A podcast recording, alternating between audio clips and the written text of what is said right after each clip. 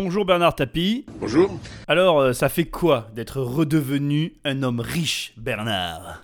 Euh, je sais pas ce que ça veut dire riche, j'ai jamais été pauvre. Alors, monsieur Tapie, euh, avez-vous reçu le chèque, euh, l'argent du fisc en rapport avec la- l'affaire Adidas Obsédé. Hein. Ah bah il y a un problème. Hein.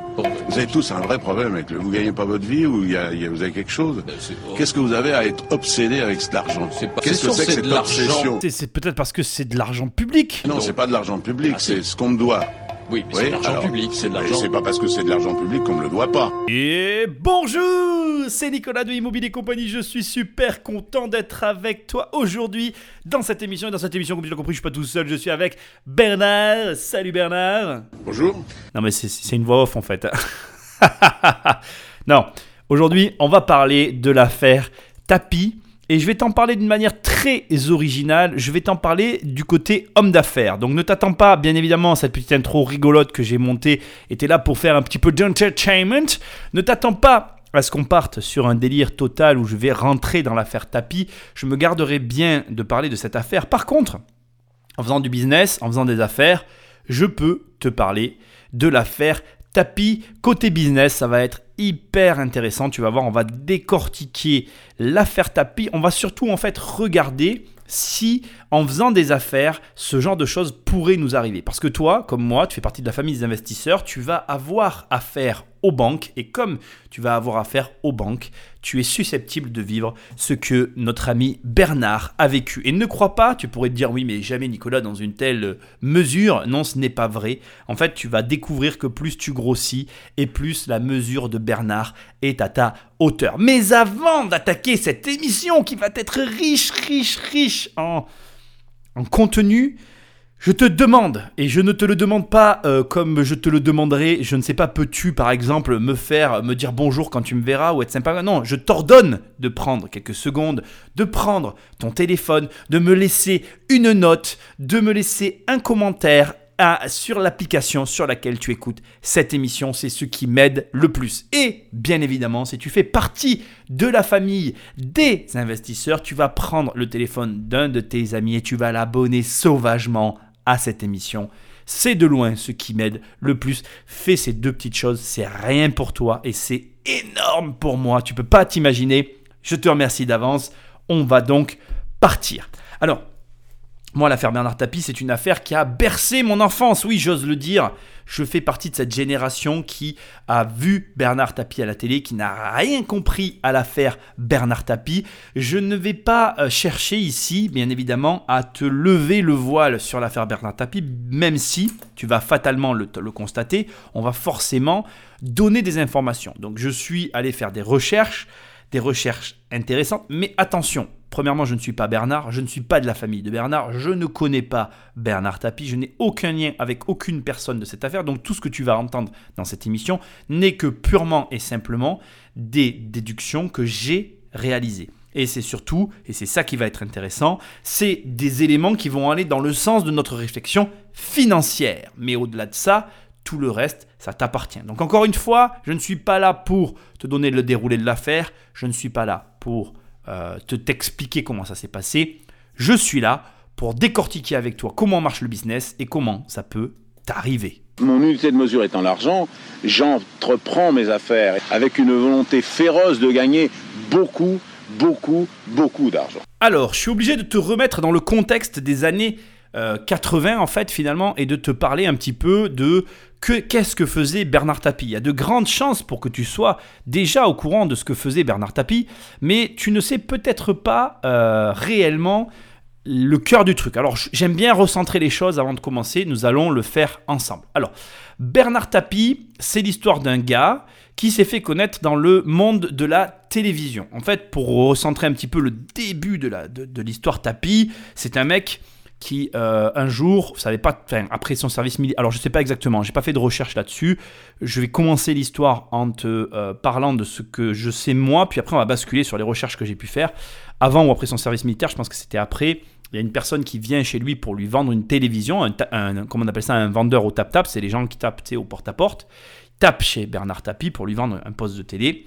Et euh, Bernard Tapie n'est pas lui dit qu'en fait il lui achète pas la télé que c'est nul comme il a pratiqué mais il garde quand même le poste en fait et il va lui vendre les télés lui-même. Et qu'est-ce qu'il faisait En fait, il laissait la télé chez les gens une semaine, 15 jours, parce qu'il savait que ces personnes-là, une fois qu'elles elles auraient essayé le produit, elles ne pourraient plus s'en passer. Donc en fait, il arrivait chez les gens, lui, il faisait aussi du tap-tap, il tapait, il rentrait chez les gens, il disait voilà, je vais vous laisser une télé pendant une semaine ou 15 jours, c'est gratuit, et dans 15 jours, je reviendrai la chercher. Et en fait, Bernard Tapie revendait les télés deux fois le prix que l'entreprise vendait déjà la télé. Donc, euh, ce qui est très amusant, c'est qu'il a rajouté une grosse marge pour lui sur la société, et c'est comme ça qu'il a racheté la première. En fait, il a travaillé pour ce vendeur de télé en, en revendant encore plus cher les télés que ce que lui-même les vendait, puis il a racheté l'entreprise de son patron. Voilà, en gros, c'est ça. Et à partir de là, il s'est mis à racheter des entreprises. Alors, je t'ai fait un petit historique. 1979, hein. Manu France. Après, il y a eu La Vie Claire. Après, il y a eu Terraillon, Testu, après il y a eu Look Cycle, après il y a eu Wonder. Moi Wonder je connais, c'était un mec qui, enfin c'était une société qui faisait des piles, d'accord, alcalines. Après il y a eu Donnay, après il y a eu en 90 Adidas, c'est l'affaire qui va nous intéresser. Et puis c'est déjà pas mal. Donc en fait Bernard Tapie c'est quoi? C'est un mec qui euh, faisait, euh, qui prenait des sociétés et qu'il les remonté. C'est comme ça qu'il se présentait lui-même. D'ailleurs, je ne sais pas si tu te rappelles aussi de ça, il disait de lui-même, avec son associé le monsieur Borloo, qui est devenu d'ailleurs un des ministres de notre économie, puisque nous avons eu la loi Borloo, qui était une loi comme la loi Besson, et ça a été un des ministres des Finances qui nous a permis de faire de la défiscalisation. Bref, passons. Il a travaillé avec ce monsieur, monsieur Borloo, avocat, et il se disait être le SAMU des entreprises, c'est-à-dire que c'était lui qu'on appelait quand ça n'allait pas, il venait redresser les sociétés. Alors, je t'ai cité, et c'est non exhaustif, il peut y en avoir plus, moi je t'en ai cité une, deux, trois, quatre, cinq, six, sept, huit sociétés. Moi quand j'étais petit, j'avais l'impression que c'était un mec qui brassait des centaines et des centaines d'entreprises. Et dans cette première partie, je veux vraiment pas, euh, je vais pas minimiser la personne. Attention, euh, une partie de moi énormément de respect pour euh, Monsieur Tapi et je n'oserais jamais juger une autre personne. On fait tous des affaires, surtout que moi je fais des affaires aussi. je pense qu'au même âge que lui, je ne suis pas à la même échelle que lui, mais c'est pas la question. En réalité, ce que j'essaye de te dire, c'est que la vitrine, ce que lui vendait, ce que lui disait de lui-même, me paraît aujourd'hui avec le recul, beaucoup plus élevé que la réalité. Et c'est ok en fait, mais je, voulais te le préciser. Et c'est important pour la suite parce que tu vas voir que en fait, ça n'est pas exactement, mais de tout d'ailleurs c'est pareil, hein, pour moi, pour toi, pour tout le monde, les choses ne sont pas exactement ce qu'elles paraissent être. Bernard Tapie devient le symbole du business décomplexé, de la réussite facile et rapide. Il est alors épaulé par un jeune avocat, Jean-Louis Borloo, qui le conseille tout au long des années 80. En 2007, Jean-Louis Borloo deviendra ministre des Finances de Nicolas Sarkozy et participera au lancement de l'arbitrage Crédit Lyonnais Adidas qui attribuera les 405 millions d'euros à Bernard Tapie. de la crise actuelle, quelle formation donnez-vous à des gens comme nous? Je créerai 250 situations extrêmement difficiles à surmonter pour voir quels sont ceux qui finalement arriveront à l'heure au rendez-vous et ceux qui téléphoneront en disant je peux pas, j'ai ma voiture qui est cassée ou il y avait un camion qui bloquait l'entrée ou etc. Bon alors là tu vois tu viens d'entendre un petit peu ce que je t'ai un peu déjà dit. Je vais maintenant te recadrer tout le contexte extérieur euh, autour de Bernard Tapie. Bernard Tapie, dans les années 80, à ce moment-là, on est à 88, au moment un petit peu où on va prendre cette histoire. Et euh, en fait, euh, comment il s'appelle Jean-François Mitterrand. Oui, tu sais que j'appelle tous les présidents Jean-François. Jean-François Mitterrand allait attaquer son deuxième septennat. Et ce que tu dois savoir, c'est que Bernard Tapie, à ce moment-là, avait un espèce de don, une espèce de, hum, de facilité déconcertante à s'adresser à la jeunesse, à s'adresser à une certaine tranche d'entrepreneurs de, une certaine tranche d'entrepreneurs de la population française. Et la gauche avait vraiment besoin de s'adresser à ces gens-là. Elle avait vraiment besoin d'entrepreneurs, de relancer l'économie et d'avoir finalement un petit peu une figure de proue. En tout cas, ils étaient un petit peu à la recherche d'une figure de proue, de quelqu'un qui pouvait représenter le monde des affaires tout en étant populaire, tout en étant, euh, j'ai envie de dire, dans les... Je ne sais pas comment je pourrais dire ces termes, mais en accord avec le pouvoir. Enfin, tu vois ce que j'essaye de dire. Tout en étant, finalement, euh, de concert avec le pouvoir en place. C'est important, et je suis obligé dans cette émission de donner un contexte politique à la chose, parce que tu vas voir, la politique, mais d'ailleurs pour ton histoire à toi, pour la mienne, pour notre, notre histoire en tant qu'homme d'affaires, entrepreneur, pour tous les entrepreneurs, etc., la politique a un lien intime qui tôt ou tard se mêlera à l'histoire financière que tu es en train d'écrire. Et dans le cas de Bernard Tapie, à ce moment-là, et, j'ai envie de le dire, un petit peu à son insu, finalement, son espèce de, j'ai envie de dire, succès, a attiré sur lui des regards qui peut-être n'étaient pas volontaires de sa part. Moi, en tout cas, c'est ce que je ressens extérieurement, là j'ai envie de te le dire. Donc personnellement, j'ai la sensation que toute cette euh, attention qu'il arrivait à capter, elle était sûrement volontaire pour les affaires, mais pas volontaire au point d'atteindre l'État. Et l'État l'a un petit peu euh, vu comme euh, la personne providentielle qui correspondait à cette figure de proue, enfin qui allait correspondre à la figure de proue qu'il recherchait pour communiquer avec une tranche de la population. Bernard Tapie va constituer un groupe de briques et de brocs en croquant à prix cassé des entreprises au bord de la faillite. Un jour testu, le lendemain les piles d'air, le surlendemain les balances terraillons. Ses ambitions sont sans limite. Alors c'est hyper important pour moi là de reprendre la parole à ce stade. Euh, il y, a des petits détails que je veux te dire à ce niveau-là. Alors il y a une espèce... Alors je vais commencer par le départ. Tu vois là un homme d'affaires qui a une espèce de hum, boulimie. Il est dans le je veux tout avaler. Et donc là, il vient, on vient de te donner finalement la liste que je t'ai donnée tout à l'heure de, de, sociétés qu'il a pu racheter, avec ce détail près que tu entends la voix qui explique qu'il a pris des sociétés de briques et de brocs. Et c'est là que ça devient intéressant je peux t'en parler et je vais commencer un petit peu à faire des parallèles avec moi. C'est que en fait, euh, la boulimie de l'achat, elle a un énorme avantage, c'est qu'elle t'enrichit très vite, mais elle a un énorme inconvénient, c'est que nous sommes des êtres humains et nous ne pouvons pas tout gérer en même temps correctement. Et je peux vraiment t'en parler parce que tu as la personne que tu écoutes là est un boulimique des immeubles. Je pourrais acheter des immeubles en permanence. Et d'ailleurs, j'en suis arrivé à un point où je me refuse à rechercher des immeubles, tant j'en achèterai en permanence et que je me sens capable de lever des fonds pour les avoir.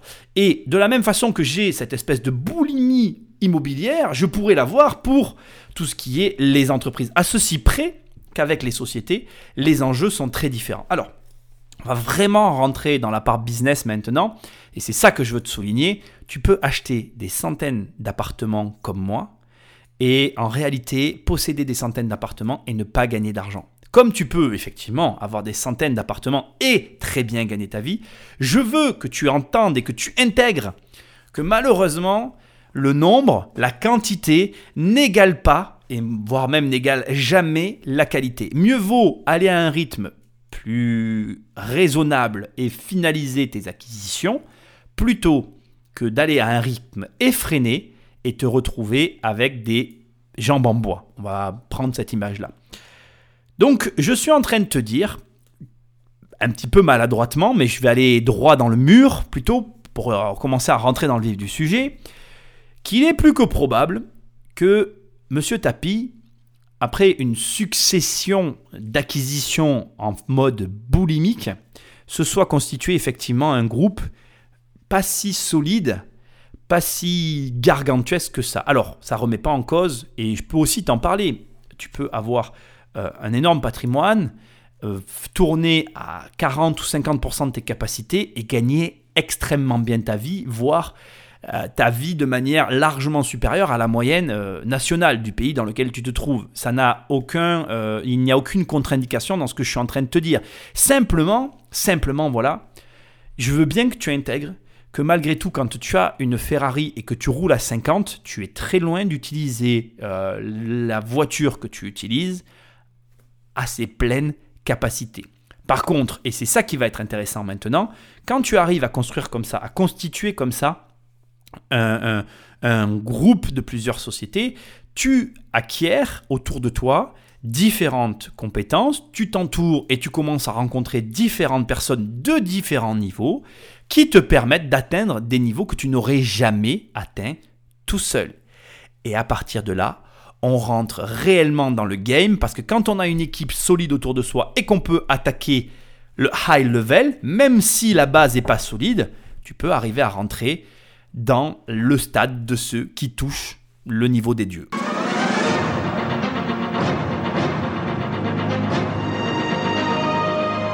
Bernard Tapie L'homme d'affaires a réussi cette semaine le plus beau challenge, comme l'on dit ici, de sa carrière économique en prenant le contrôle du numéro un mondial des articles de sport, la firme ouest-allemande Adidas.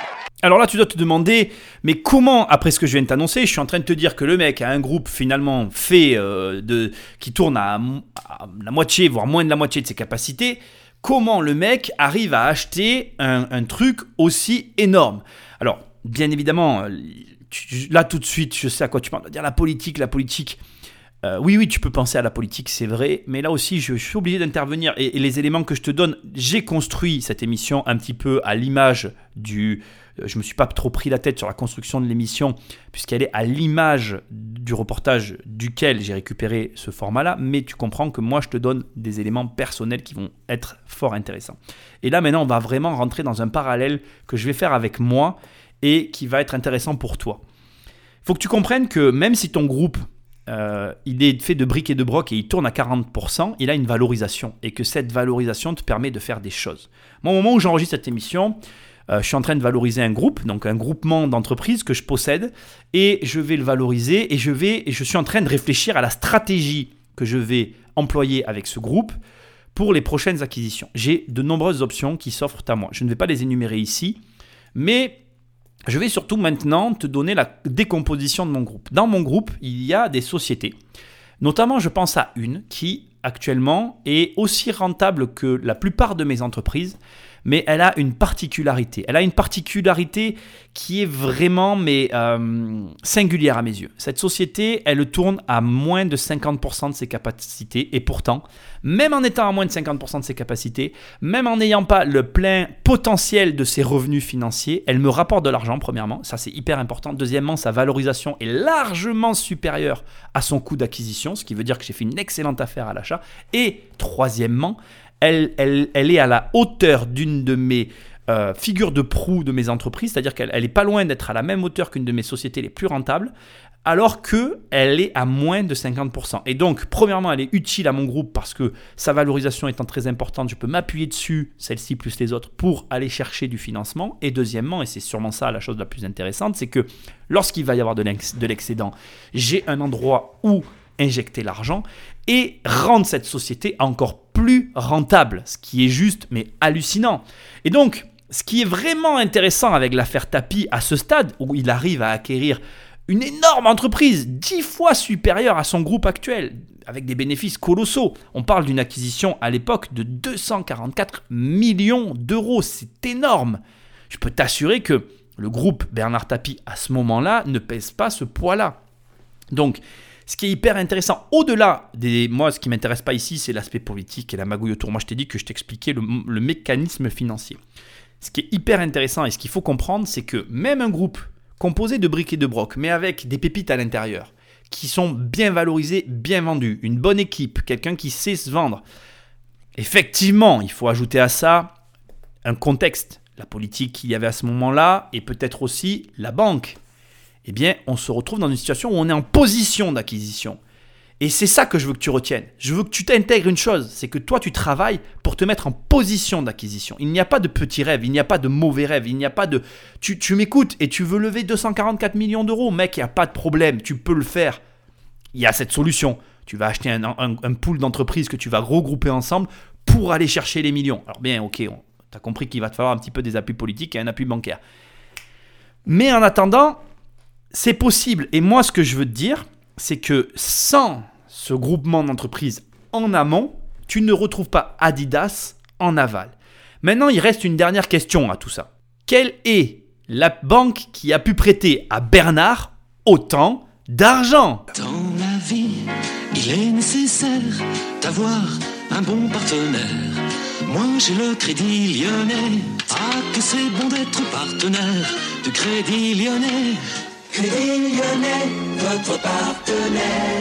Alors c'est à partir de là qu'on part dans ce que je vais dire le, le, le, le, le vice. Je vais oser employer ce terme. Monsieur Tapi, si vous m'écoutez, je vous présente mes excuses pour les propos que je tiens, mais ils ne sont pas dirigés contre vous.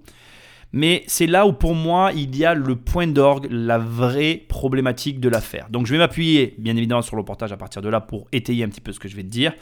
Mais il y a pour moi donc plusieurs points qui sont euh, assez euh, discutables et que toi par contre en tant qu'investisseur si tu m'écoutes tu ne peux pas en tirer parti. Enfin tu ne peux pas en tirer profit pardon. Premièrement le Crédit Lyonnais est dirigé par l'État. L'État est, euh, est- vraiment l'actionnaire principal. Et Jean-François Mitterrand de l'époque, étant ayant Monsieur Tapi dans ses bonnes grâces, a joué clairement dans, la, dans, la- dans le fait que Monsieur Tapi a pu obtenir un prêt sans y mettre un sou. Et je crois que pour moi, sur ce dossier, si je devais euh, en tant qu'homme d'affaires parler, je dirais qu'on est sur le point le plus euh, complexe, j'ai envie d'employer ce terme, le plus discutable. Parce que 244 millions sans apport, on en rêve tous. Il n'y a que Dieu qui peut t'accorder ça, ou le président. Jean-François, si tu m'écoutes, je, suis preneur. voilà. Je crois que là, on touche du doigt le vrai problème de l'émission. Et, euh, Patrick Magneto, il faut qu'ils écoutent ce que, ce que, que j'ai juste à ajouter. Le Crédit Lyonnais, contrôlé par l'État, soutient Bernard Tapie dans tous ses projets. Jean-Yves Aberrère, son PDG de l'époque, par ailleurs intime de François Mitterrand, va se charger de réunir la somme nécessaire pour que Tapie puisse acheter Adidas sans y investir personnellement. C'est le point de départ du scandale. Alors moi je suis pas du tout d'accord avec la fin, mais je l'ai laissé parce que c'est intéressant. Je ne suis pas du tout d'accord, ce n'est absolument pas le point de départ du scandale. Pour moi le scandale ne commence absolument pas là. T'as un mec, euh, peu importe qui c'est, il arrive par des appuis politiques à obtenir un crédit à 110%.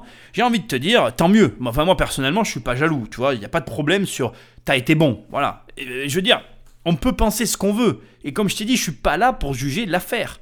Je suis là pour juger le business. On est là pour parler fric. Comment nous, on arrive à en tirer parti, tu vois, de cette histoire. Et qu'est-ce qu'on en conclut? Et moi, si demain, euh, j'arrive et je te dis, euh, j'ai levé 100 millions d'euros, j'ai pas mis un sou, mais je sais que tu vas être heureux pour moi. Parce qu'à un moment donné, j'ai bossé pour avoir ça. 100 millions d'euros, c'est quoi Euh, Quand tu vois une affaire dans les années 80, 90 à 244, aujourd'hui, c'est rien du tout. faut arrêter de délirer. En fait, en vérité, si tu m'écoutes et que tu es là à essayer d'acheter un, immeuble à 200 ou 300 000 euros, on va pas se mentir, on est des gagne petits. Je veux dire, là, on parle de 244 millions d'euros. Remets les choses dans leur contexte. Moi, si d'ailleurs j'ai changé mon fusil d'épaule, je suis en train de monter un groupe et je suis en train de prendre une autre dimension dans mon business, c'est parce que j'ai réalisé que je jouais aux billes dans la cour de récré. Et à un moment donné, les gars, faut, faut, oh, faut se bouger, faut se réveiller. Bon, bref, je suis pas là pour te faire de la motivation. On a, on a compris l'idée. Donc moi, je suis pas du tout d'accord. Le scandale, il commence pas à ce moment-là. Le scandale, il commence pas parce qu'un gars arrive à lever de l'argent. Alors oui, il y a de l'appui politique et oui, tu ne peux peut-être pas arriver à le faire. Et ok, faut vouloir tremper là-dedans. Je vais revenir un petit peu sur l'histoire parce qu'il y a des plein de choses que j'ai zappées et qu'il est temps maintenant que j'introduise dans cette, euh, dans cette affaire. Il faut comprendre que c'est trop facile de jeter la pierre à un gars qui arrive à faire ça. Bernard Tapie, il a été euh, il a utilisé le pouvoir autant que le pouvoir l'a utilisé. Je m'explique. La gauche, si à un moment donné, elle a jeté son dévolu sur ce mec-là, elle en a fait un ministre et elle l'a mis en avant, c'est bien parce que en, rapport avec l'opinion politique et l'image que dégageait Bernard Tapie à ce moment-là, il y avait un bénéfice direct et clair clairement défini par Jean-François et les autres d'avoir cette personne à leur côté. faut arrêter de tout le temps croire qu'il y a toujours qu'une personne qui gagne et qu'une personne qui perd. Ça n'existe pas, ça n'existera jamais. Quand une banque te prête de l'argent et qu'elle a perdu de l'argent, elle est autant responsable que toi tu es responsable. Vous êtes tous les deux responsables. Si demain tu viens me voir et que tu t'es séparé de ta nana et que tu me dis que c'est qu'une grosse conne et que si et que ça, je te dirais ferme là, t'es sûrement autant un gros con qu'elle parce que si t'en es là, c'est pas pour rien. Ça n'arrive pas on est tous à 50-50 impliqués dans les affaires dans lesquelles on se met.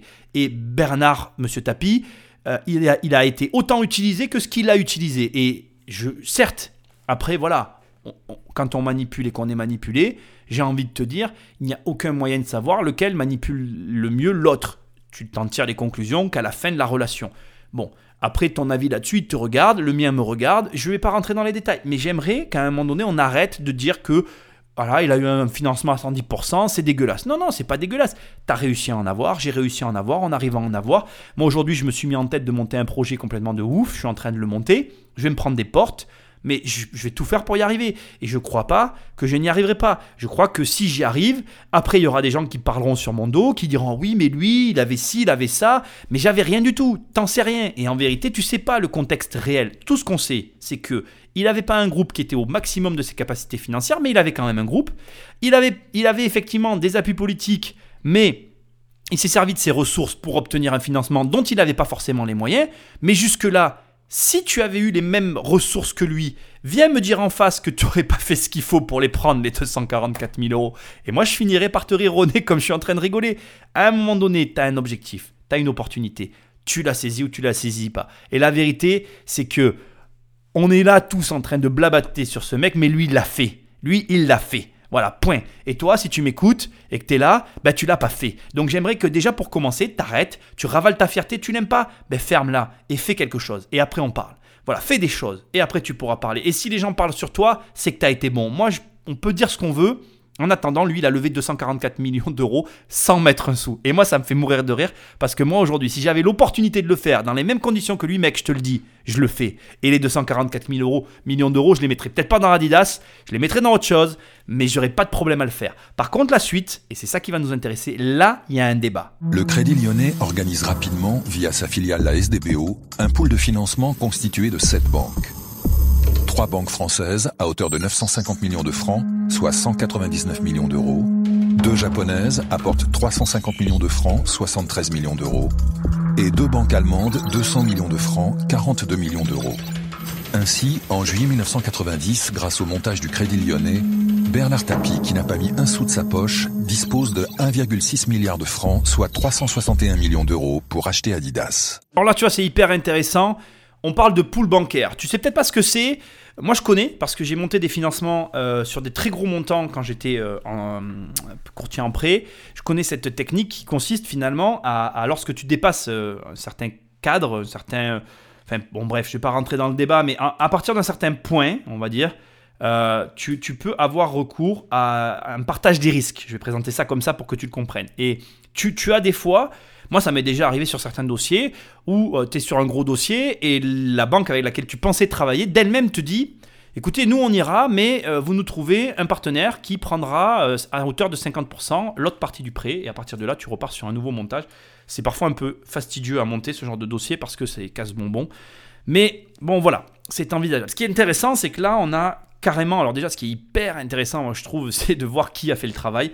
Moi, au demeurant, tu vois, si tu veux, dans ce qui est dit là, il y a plein de choses qui peuvent choquer euh, X ou Y personnes. Moi, ce que je trouve très amusant, c'est que de la manière. Alors, c'est un reportage, attention. Je, pense, je vais te dire la vérité, pour encore une fois avoir été dans des dossiers comme ceux-là, euh, de plusieurs millions d'euros, euh, on va pas se mentir effectivement, tes partenaires travaillent. Moi, j'étais, j'étais euh, le, partenaire courtier, donc c'était moi qui faisais le gros du travail. Mais n'allez pas croire, et c'est hyper important pour moi de le préciser, que Monsieur Tapi ou votre client, dans ces cas-là, ne travaille pas euh, sur ces dossiers-là. Il n'y a pas un rendez-vous où le client ne doit pas être là. Il n'y a pas un rendez-vous où tu vois pas le client une, deux ou trois heures avant pour tout débriefer ton travail, lui dire voilà, on a fait ça, ça, ça. On va parler de ça, on va voir une telle personne.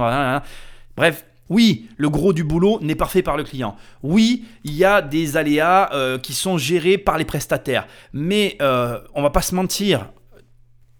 Moi, quand j'étais courtier, quand tu sors un projet comme ça, tu es grassement payé. On est tous bien payés. On est tous bien contents de croquer là-dedans. Bon, voilà, je vais pas rentrer dans le débat. Moi, je vais te mettre un autre passage, là maintenant, qui est intéressant, où, euh, bon, voilà, il y a je, ne sais pas si c'est vrai ou c'est pas vrai. Moi, je t'ai dit simplement, et c'est les recherches que j'ai fait, que le groupe Tapi ne fonctionnait pas à ses pleines capacités. Il y aurait effectivement, il y a beaucoup de choses qui laissent à penser que en fait le groupe Tapi à ce moment-là était en faillite. Donc je suis obligé par euh, souci d'éthique de te montrer cet aspect-là de la chose. Moi, j'ai quand même un doute. J'ai du mal à croire que euh, un groupe avec un fonctionnement euh, négatif arrive à faire ce montage-là. Il y en a qui me disent et qui, pourraient me répondre, oui mais Nicolas, c'est là où l'appui politique sert à quelque chose. Je ne sais pas. Moi je pense qu'il y avait malgré tout quelque chose. je ne pense pas qu'on puisse construire un raisonnement financier. Bon voilà, après c'était les années 80. Allez, Magnéto Patrick à l'époque, personne ne se doute que le groupe Bernard Tapie est déjà au bord de la faillite. Comme le montre le rapport confidentiel de l'expert comptable Marcel Perronnet, écrit à la demande de la juge d'instruction Eva Joly qui enquêtait sur les évasions fiscales de Bernard Tapie. Exhumé quelques années plus tard, ce rapport décrit dans le détail la situation catastrophique de Bernard Tapie Finance. En fait, ce que révèle ce rapport, c'est que dès 89, donc quelques mois avant que Tapie euh, ne rachète Adidas avec l'aide du Crédit Lyonnais, il était déjà presque en situation de liquidation virtuelle dès 1989. Je vous rappelle, l'achat d'Adidas, c'est en 90. Donc ça veut dire quoi? C'est-à-dire que le, Crédit Lyonnais va aider Bernard Tapie à acheter Adidas en 1990 alors que son groupe est proche de la liquidation. Alors voilà, tu viens d'entendre euh, ces éléments et, c'est étayé. Hein. Tu vois, c'est pas des sources. Euh, je te dis pas que c'est des petits gars euh, comme moi qui font des, émissions dans, un- leur chambre. euh, qui bon, c'est un studio maintenant, mais tu vois ce que je veux dire. C'est pas des petits gars comme moi qui t'ont dit ah le groupe était en faillite. Non, c'est quand même on parle d'un rapport exhumé qui a été fait par des magistrats. Bon voilà. Mais, moi je, alors je vais te mettre notre témoignage dans un instant. Je tiens, je continue à souligner le fait que, euh, encore une fois, je lève des prêts, hein, je lève de l'argent. Je me considère comme un leveur de fonds. C'est marrant parce que euh, vous me posez des questions, j'ai de l'interaction avec toi, j'ai de l'interaction avec des personnes et tout. Tout le monde euh, pose plein de questions sur l'immobilier, mais moi je me considère comme un leveur de fonds. Et de plus en plus, je lève des fonds. Et je peux t'assurer que j'ai levé des fonds euh, sur des, des fois des, des- projets où moi-même j'avais des projets qui étaient loin d'être finis et j'arrivais à racheter des trucs alors que euh, il faudrait presque que je, que je refasse une autre émission avec ma mère, je la referai peut-être, où elle te dit euh, non mais ce crédit Nicolas on l'aura jamais et puis on, on finit par l'avoir tu vois. voilà. Donc ce que je veux dire c'est que moi ce que j'aimerais dire c'est que malgré tout ce que tout le monde dit et j'arrêterai jamais de le dire jusqu'à la fin, tu peux arriver à avoir de l'argent même si t'as pas d'argent. Mais après voilà, faut savoir le faire. C'est un métier. C'est un métier de lever des fonds. Allez, on continue. Je te mets un petit témoignage et après je te promets on avance sur le dossier. Le Crédit Lyonnais a fait pour lui ce qu'aucune banque de la place n'aurait jamais fait. Et que peut-être euh, certains pourraient même euh, se poser la question, est-ce qu'il n'y a même pas eu soutien abusif? Monsieur le Président, Mesdames et Messieurs les ministres, mes chers collègues, Monsieur Tapi, êtes-vous un ministre homme d'affaires ou un ministre gadget? À quoi servez-vous dans ce gouvernement Un homme d'affaires, ministre. Et la morale À partir du moment où cet homme d'affaires devient homme politique, s'enclenche toute une logique qui va amener en effet à cette fameuse affaire où on voit que le pouvoir politique va être en permanence euh, entraîné euh, par, euh, par le, le- le- le scandale que va représenter progressivement l'affaire Tapi. T'as vu, je suis pas avare, hein, je t'en ai mis même deux de, de, de, petites euh, magnétos là. Alors, c'est hyper intéressant. Alors, d'abord, premier truc, euh, soutien abusif. Euh, alors, oui, forcément, il faut que je t'explique le premier contexte. À ce moment-là, il achète Adidas. On, y est hein, depuis un moment, hein, il a acheté Adidas. Et au moment où il achète Adidas, Jean-François le nomme ministre. Et, en fait, ce qui se passe, et c'est ce que je t'ai déjà expliqué, c'est que Jean-François compte, en tout cas, il a vraiment envie que Monsieur Tapi euh, ait un intérêt pour lui politique, d'accord, par rapport à Laura et ce, qu'il savait faire, et à l'inverse, ben, Monsieur Tapi, lui, a réussi à obtenir Adidas. Et finalement, on se retrouve dans cette situation où on a un ministre homme d'affaires qui détient une des plus grosses sociétés d'é- d'équipement euh, sportif euh, en étant au Parlement. Et après, donc, je t'ai passé un, un discours euh, dans l'hémi- dans, dans l'hémicycle, j'en sais rien où, la politique, ça m'intéresse tellement pas. Enfin, bon, bref. Voilà. Et on a, on a, on a donc des, personnes qui, qui font tout pour le faire virer. Alors, fait amusant, euh, Tapi, Monsieur Tapi devra euh, démissionner à cause d'une autre affaire qui n'a rien à voir avec tout ça. Mais tu vas voir que c'est à partir de maintenant, pour moi, que l'affaire commence. C'est dès l'instant où il devient ministre et où il doit démissionner que tout s'enclenche. Et c'est là pour moi qu'il y a une affaire Tapi. Qu'il y a réellement, en fait, dans le business, dans le business Bernard Tapi, un problème dans le rouage. Je ne vais pas dire la vraie phrase qui me vient parce qu'elle est vraiment mal polie, j'ai vraiment honte. Mais il y a un grain de sel dans, le, dans les rouages, ça s'enraye et ça part en cacahuète. Magnéto Patrick Incapable de rembourser ses emprunts au Crédit Lyonnais, Tapi est dans l'obligation de vendre Adidas. Il fixe au Crédit Lyonnais un délai très court, deux mois, pour vendre le groupe allemand. Après avoir financé à 100% l'achat d'Adidas par Bernard Tapie, la banque publique va une seconde fois aider l'ami du président. Alors c'est là où le reportage ne va pas assez loin pour moi et où moi je vais t'amener des précisions, et c'est là que c'est cool de faire ce genre d'émission. Je veux déjà que tu comprennes plusieurs choses. Alors on va, on reste dans le même contexte, mais je vais rentrer dans le détail euh, du prêt-tapis. Je- du prêt de Monsieur Tapis. Alors écoute-moi bien, d'accord? Il achète Adidas en 1990, d'accord, pour 244 millions d'euros. Mais il fait ce, montage bancaire, donc tu as compris de la, décomposition, il y a plusieurs banques, 7 banques au total qui financent cette acquisition. Pour euh, Monsieur Tapi, ou même pour toi, imaginons que tu es Monsieur Tapi et que tu achètes ça, à ton avis, comment ça se matérialise?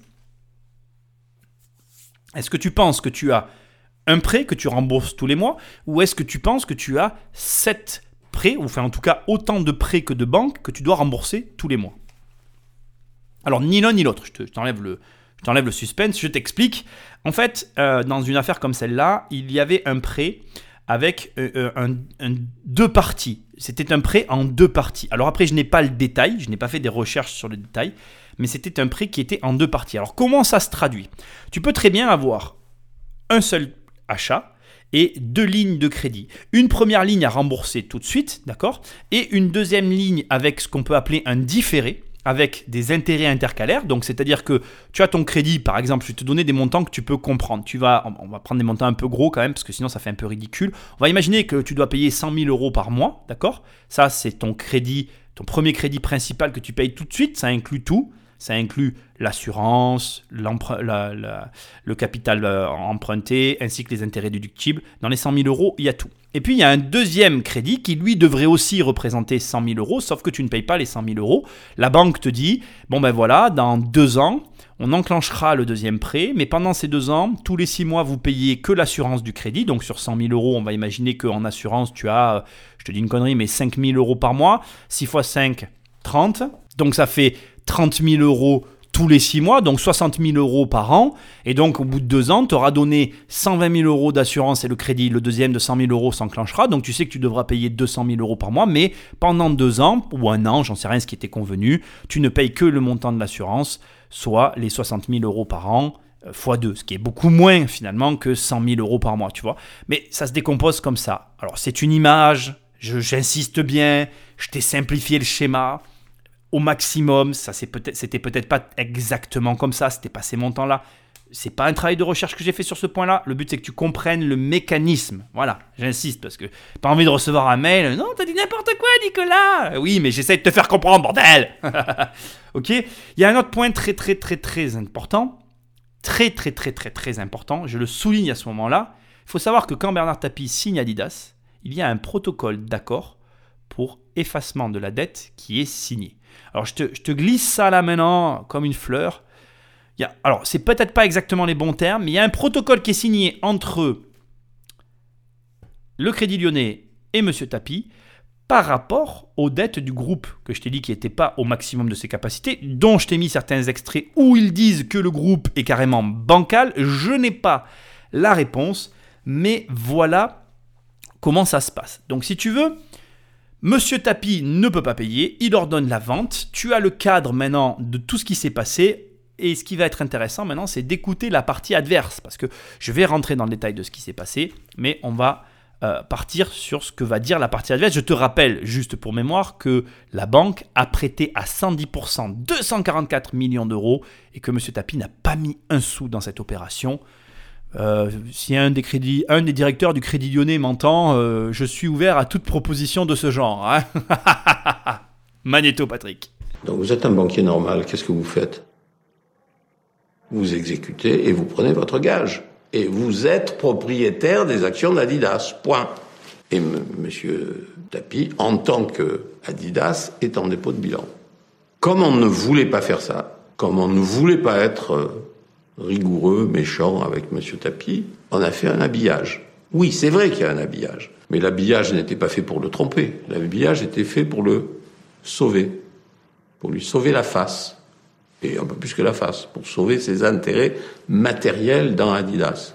Alors là, tu vois, tu as le point de vue du banquier et je trouve que c'est extrêmement intéressant. Je trouve même que ça va au-delà euh, de tout intérêt qu'on puisse trouver à cette affaire.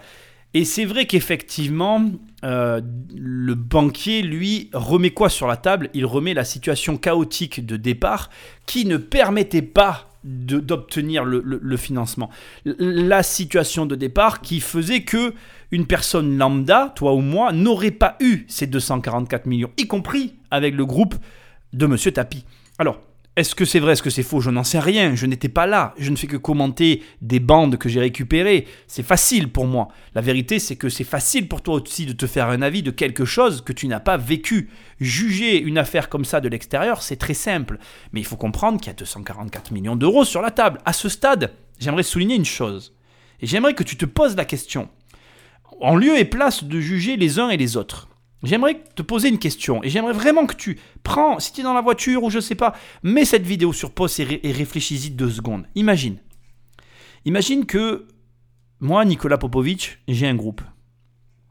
Un groupe dont tu n'as pas beaucoup d'informations et tu m'as prêté 240 millions d'euros. Tu m'as prêté 240 millions d'euros et tu ne sais pas, tu ne sais pas réellement.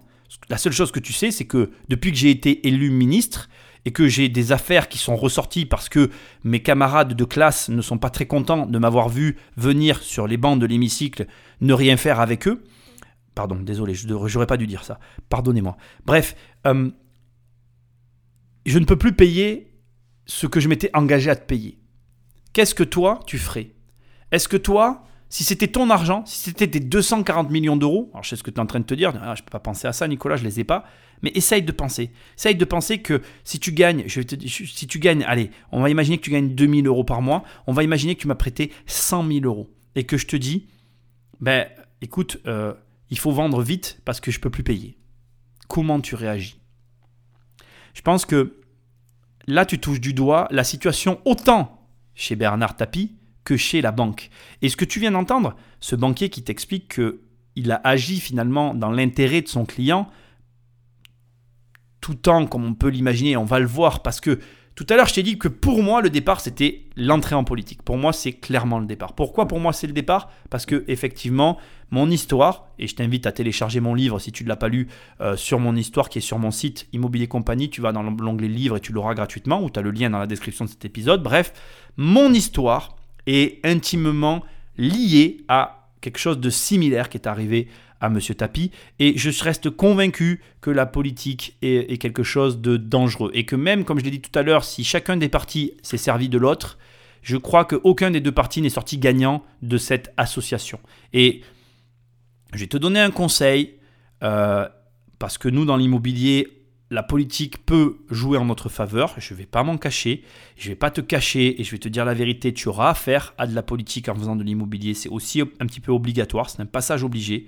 Je vais te donner un conseil, tiens-toi éloigné de ce milieu-là. Ne te mélange pas à tout ça. C'est un raccourci, c'est quelque chose qui peut te permettre d'avancer plus vite, mais c'est quelque chose aussi de très dangereux. C'est exactement comme le couteau que tu as chez toi. Tu peux tuer quelqu'un avec, ou tu peux juste couper de la viande. Coupe de la viande et ça ira très bien. Parce que franchement, c'est dangereux. Voilà. Et pour moi, c'est cette action-là qui lui a coûté le reste. Alors, je le définis mal. Je le définis par une forme de jalousie de ses petits confrères.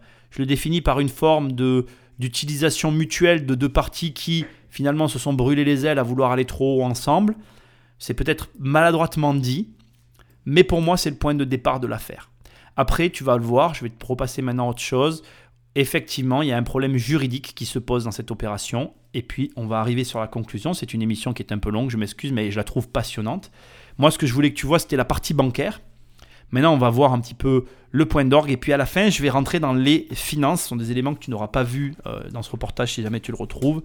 Euh, tu vas voir que c'est beaucoup plus complexe que ce qu'on peut imaginer et que effectivement il y a euh, là où il y a de l'argent, là où il y a beaucoup d'argent, il y a beaucoup de problèmes. Mais, mais je vais te dire un truc, mec. Tu veux avoir ces problèmes-là parce que à l'arrivée, ce sont des bons problèmes. Même si qui aurait pu faire face à quelque chose d'aussi gros, à part euh, quelqu'un de la trempe de Monsieur Tapi. C'est pas de l'admiration quand je parle. Je dis juste que c'est un mec qui a dévoré des entreprises, sûrement trop vite, sûrement pas comme il fallait, on a toujours des choses à, redire sur nos comportements. On n'est pas là pour juger les autres. Par contre, c'est son expérience et sa vie qui lui a permis d'affronter ça. Et personne ne m'enlèvera de l'esprit que tout le monde n'est pas capable de faire face comme lui a fait face. Il y a beaucoup, beaucoup, beaucoup de gens qui se seraient effondrés bien avant lui. Bien avant lui. Et d'ailleurs, c'est pour ça qu'on n'a pas beaucoup d'histoires sur notre continent, sur notre pays, de cette envergure-là. C'est, on peut penser ce qu'on veut, il y a quelqu'un qui a fait quelque chose. On ne sait pas quoi, on sait pas si. Moi, je suis pas là pour dire si c'est bien ou si c'est mal, comme je l'ai dit. mais je suis là pour te signifier que entreprends des choses folles comme lui il l'a fait. Au pire, il y aura un mec comme moi débile dans sa chambre qui parlera de toi et ça, c'est pas la classe. Magneto Patrick. La banque va aider l'ami du président de deux façons. Premier coup de pouce. Quand Tapi s'avère incapable de rembourser son emprunt, pour le préserver, le Crédit Lyonnais ne fait pas jouer ses nantissements, c'est-à-dire que la banque publique ne prend pas directement le contrôle des titres d'Adidas, ce qu'elle était en droit de faire. Deuxième coup de pouce. La vente d'Adidas va se faire en un temps record. La SDBO, filiale du Crédit Lyonnais, va organiser le tour de table en y faisant entrer l'industriel Robert Louis Dreyfus, qui accepte de prendre 15% d'Adidas et détient une option lui permettant de prendre le contrôle du groupe dans l'année qui suit. En attendant, le Crédit Lyonnais trouve une solution, ou plutôt un habillage. D'abord, la banque invite autour de table deux fonds offshore qui lui sont proches. Omega Venture, domicilié aux îles Caïmans, et Codebridge Holding, domicilié aux îles Vierges britanniques, qui prennent 35% des actions. Elle trouve un autre acteur, les AGF, qui prennent 17%. Et le Crédit Lyonnais met aussi de l'argent sur la table pour être lui-même actionnaire d'Adidas à hauteur non plus de 10%, mais presque de 20% du capital. En clair, la banque publique est du côté du vendeur, mais aussi du côté des acquéreurs.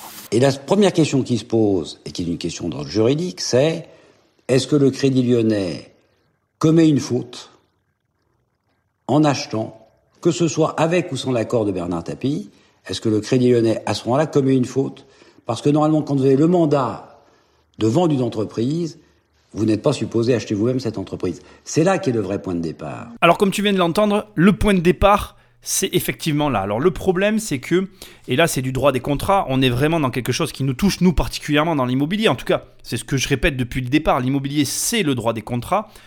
Un mandant n'a pas le droit de rentrer en conflit d'intérêts avec... Non, c'est l'inverse d'ailleurs, je me suis trompé. Un mandataire n'a pas le droit de rentrer en conflit d'intérêts avec son mandant. Alors je vais te le traduire autrement pour que tu le comprennes et c'est vraiment intéressant. Si par exemple je suis ton agent immobilier et que tu me prends comme agent immobilier, tu me donnes ton bien à la vente. Dans la logique, je n'ai pas à acheter ton bien immobilier dès l'instant que j'ai signé un mandat avec toi. Non seulement j'ai interdiction, ben, effectivement, de le racheter en direct, mais en plus, si je le, imaginons que je te l'achète et que je le revende avec une plus-value derrière. À ton avis, qu'est-ce qui se passe? À ton avis, pour qui enfin qui a été lésé? Et tu es même en droit d'imaginer que moi je t'ai sous-évalué ta maison pour justement la vendre le prix que moi je convoitais. Et si tu comprends le mécanisme que je viens de t'expliquer, tu comprends toute l'erreur et tout le mécanisme qu'il y a derrière l'affaire Bernard Tapie. Et c'est là que ça, ça devient hyper intéressant. Donc je vais tout te recentrer l'historique. On va faire ensemble des petits comptes. Je vais t'expliquer vraiment tout le détail. Et normalement, à ce stade, tu vas comprendre. Alors après, tu viens d'entendre la voix off que je viens de te mettre juridiquement, l'affaire Tapi commence dès l'instant où le Crédit Lyonnais rachète des parts de la société qu'il était censé vendre. C'est là son erreur. Et c'est à partir de là que juridiquement, il y a une affaire Bernard Tapie. Après, et c'est là où aussi on a matière à discuter, et je l'ai assez souligné, je pense, dans cette émission. La problématique, c'est que est-ce que quelqu'un qui a réussi à obtenir 244 millions d'euros sans mettre un sou dans l'opération légalement, il a raison de faire la, démarche juridique qu'il est en train de faire. Mais est-ce que c'est juste? Est-ce que si moi demain je te prête 244 millions d'euros et que tu repars avec 76 millions d'euros, alors en, réalité il est reparti avec 200 millions d'euros, est-ce que si tu repars avec cet argent-là, tu vas quand même venir encore m'attaquer pour me demander encore plus d'argent alors que je t'en ai déjà fait gagner beaucoup, alors même qu'au départ ma situation n'était pas favorable? Je ne sais pas, je ne suis pas là pour juger, moi je suis là pour t'expliquer le fond de l'histoire, te montrer comment marche le business et surtout pour que tu comprennes bah, ce qu'il y a derrière. Alors, on reprend depuis le début, maintenant on explique vraiment tout, on rentre dans le détail.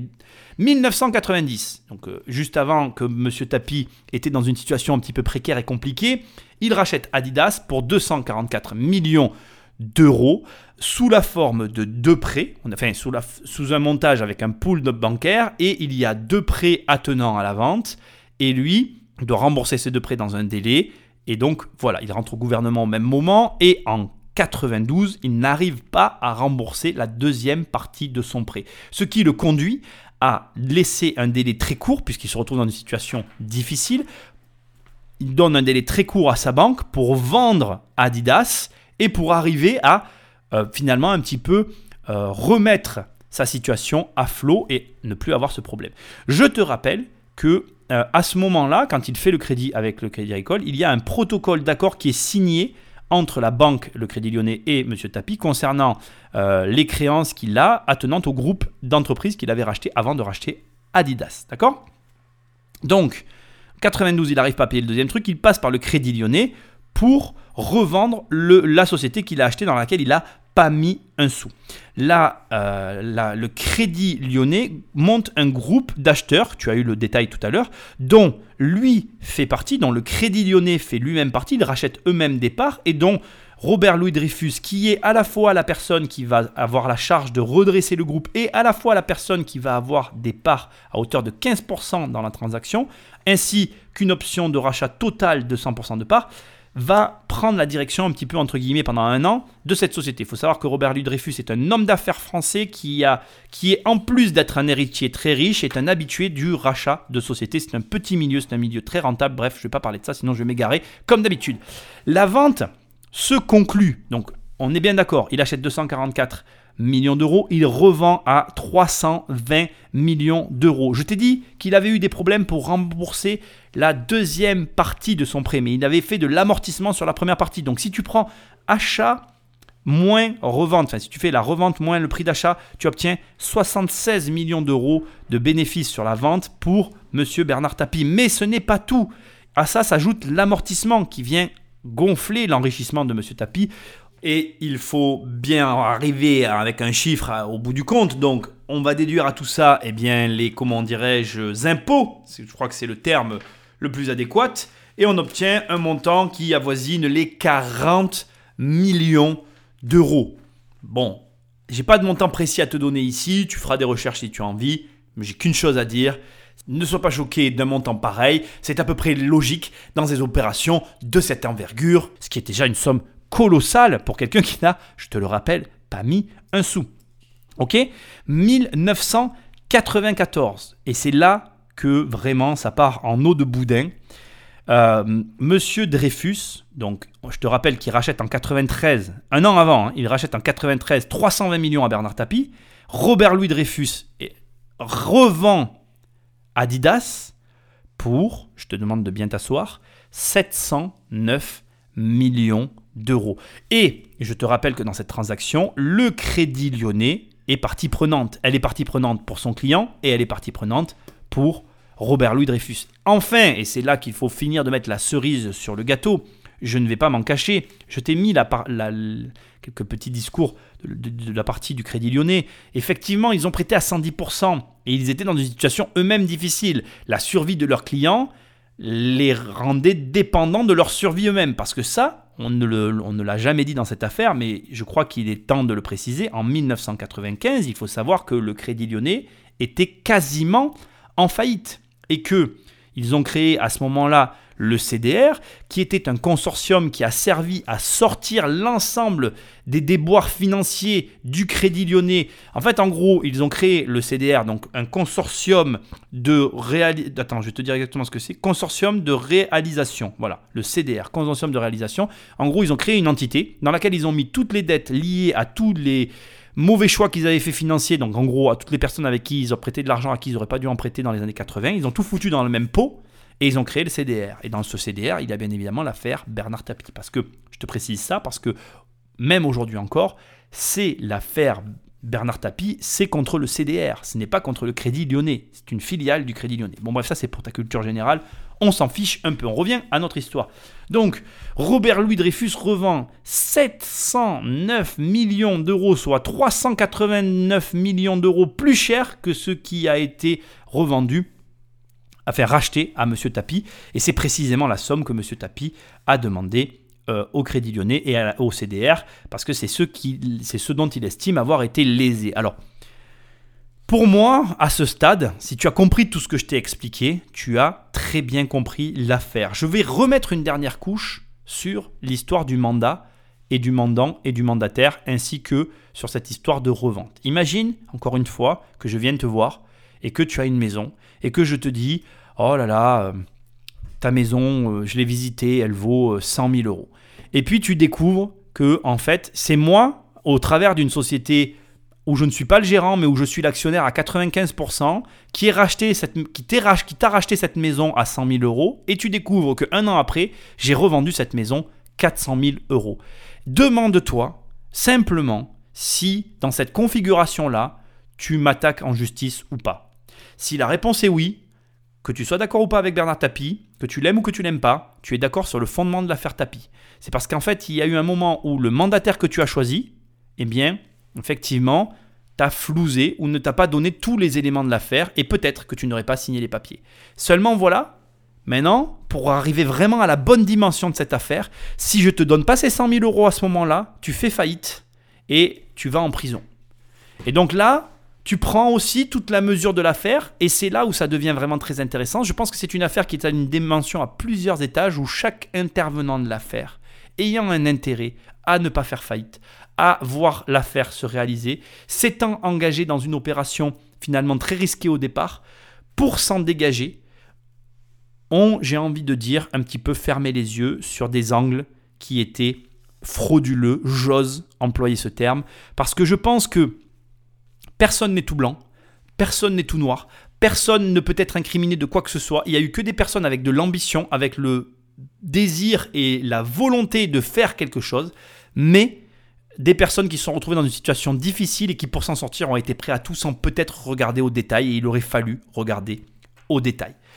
Je vais te dire une dernière chose qui reste quand même, euh, de mon point de vue d'homme d'affaires, euh, la, la chose la plus triste, la chose pour moi la plus dramatique de cette histoire. C'est que on a beau dire ce qu'on veut dans cette situation-là, peu importe euh, Tapi, Dreyfus, euh, le Crédit Lyonnais, Jean-François euh, Mitterrand, j'en sais rien qui, je m'en fous de tous ces gens. Moi, je vois que la France, à un moment donné, elle a possédé Adidas. Moi, je vois que notre société, notre, notre, notre continent, la France, a eu Adidas sur son sol. Elle a été la propriétaire d'une des entreprises de sport qui compte encore le plus aujourd'hui. Et qu'est-ce qu'on a fait pour la garder? Rien. Qu'est-ce qu'on a fait pour faire en sorte qu'aujourd'hui, les gens qui bossent dans cette entreprise soient des Français, que ça devienne un fleuron de l'industrie française? Rien. Et je trouve ça dramatique en fait. Pourquoi aujourd'hui personne ne parle de ça On parle de l'affaire Bernard Tapie, blablabli, blablabla, très bien, mais aujourd'hui, en attendant, on n'a plus d'hommes d'affaires comme ça qui rayonnent. Enfin, si, on en a quelques-uns, heureusement, mais tu vois ce que je veux dire On n'a plus de personnes qui sont de cette euh, trempe-là et qui sont prêts à pousser très loin le bouchon pour arriver à des objectifs peut-être un petit peu euh, au-delà des limites. Alors tu vas me dire, il a peut-être poussé le bouchon un peu trop loin. J'accepterai totalement ta remarque. Mais je, je- je trouve dommage qu'on n'ait plus cette entreprise. Franchement, elle était, elle était chez nous. On aurait dû tout faire pour la garder et peut-être pas faire qui est cette affaire Bernard Tapie, mais qu'il y ait aujourd'hui Bernard Tapie, un homme d'affaires qui possède une des entreprises les plus... euh, les, une des entreprises qui existe encore et qui est une des entreprises les plus marquantes dans le monde du sport. Voilà, tout simplement. Je trouve ça très dommage. Voilà. C'est mon avis, mais c'est pas fini parce que Magneto Patrick. Le 12 février 1993, le Crédit Lyonnais revend donc Adidas pour 2 milliards de francs, soit 419 millions d'euros, au tour de table qu'il vient de constituer. Résultat de ces transactions financières, Bernard Tapie peut revenir au gouvernement avec une plus-value de 200 millions de francs, 42 millions d'euros en poche, grâce à une transaction dans laquelle il n'a jamais investi un sou. Quant au Crédit Lyonnais, qui a pris des risques financiers énormes pour son client, il va lui aussi avoir l'occasion de réaliser une belle opération, grâce au redressement d'Adidas par Robert Louis Dreyfus. Mais la banque publique a-t-elle manqué de loyauté envers son client, Bernard Tapie S'il y a une plus-value, il faut que la plus-value revienne à M. Tapie, puisque, quels que soient les motifs pour lesquels le Crédit Lyonnais acheté, même si c'était pour rendre service, en réalité, il ne pouvait pas le faire. Allez, je conclus. On arrive au bout parce que je vais pas continuer l'histoire de Monsieur Tapi. Elle ne m'intéresse pas encore une fois. Comme je t'ai dit, je suis là pour parler business. Je suis là pour te parler pognon, fric et affaires. Donc tu as tout entendu. Mais l'histoire ne s'arrête pas là. Je t'ai parlé et je t'ai indiqué à plein de reprises dans cette émission qu'il y avait un protocole d'accord qui avait été signé. Et euh, la faillite de Monsieur Tapi a été prononcée parce que durant cette transaction, le protocole d'accord qui avait été signé entre le Crédit Lyonnais, d'accord, et euh, Monsieur Bernard Tapie, d'accord en fait, il a été euh, complètement éludé. Enfin, je, je m'exprime mal, je vais essayer de te le redire autrement. En gros, la banque n'a pas reconnu que le, que, que le protocole d'accord qui devait euh, effacer ses dettes était valable. C'est-à-dire qu'une fois, une fois que tout a été fait et que Bernard Tapie est reparti avec son argent, il aurait dû, grâce au protocole d'accord et avec l'argent encaissé, ne plus devoir d'argent au Crédit Lyonnais et tout était terminé en fait. Tout aurait dû s'arrêter là. Et l'histoire aurait continué et il n'y aurait pas eu d'histoire. Sauf que, comme le protocole d'accord n'a pas été retenu, et je sais pas si tu te rappelles, moi je m'en rappelle, cette espèce de mise à mort publique où Bernard Tapie a vu toute euh, sa, propriété marseillaise vidée avec les caméras par les huissiers. Tout est parti de là puisque comme le protocole d'accord n'a pas été reconnu par le Crédit Lyonnais malgré l'encaissement de l'argent, des impôts payés, tout ce qui était dû, etc., eh bien, la mise à mort pouvait être prononcée. Sauf que, et c'est là que, que- après on rentre dans le feuilleton à la Dallas, c'est que tout ça c'est décalé dans le temps. Et après Bernard Tapie a eu vent de l'opération très juteuse à 700 et quelques millions d'euros. Et qu'est-ce qui se passe quand on accule quelqu'un dans un coin, à ton avis?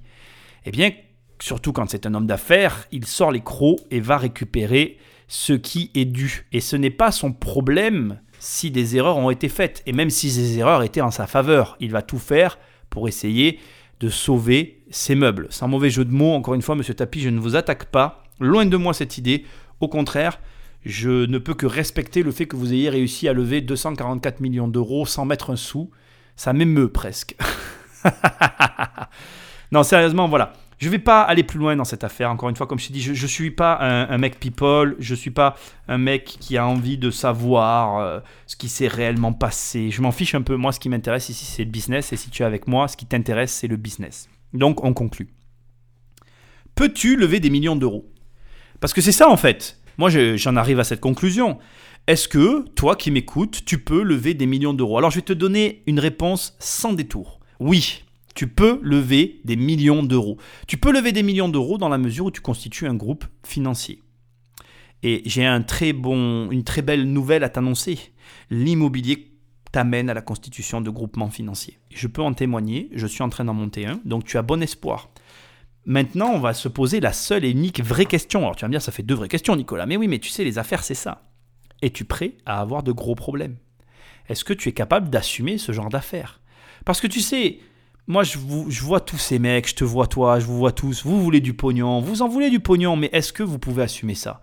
Est-ce que tu aurais subi ce qu'a subi Monsieur Tapi? Parce que franchement, peu importe ce que tu en penses, encore une fois, je suis pas là pour parler des gens, moi je suis pour parler de toi. Est-ce que toi, tu serais capable d'aller lever 244 millions d'euros, d'aller fricoter avec un Jean-François, d'aller ensuite essayer euh, de, de racheter des sociétés, de peut-être te faire acculer, de peut-être te faire léser dans une vente en signant un mandat? Parce que et toi et ton mandataire avaient été un petit peu, on va dire, dans une situation à couteau tiré et du coup vous n'avez pas regardé à la ligne près et au détail, vous étiez pressé de vous en sortir.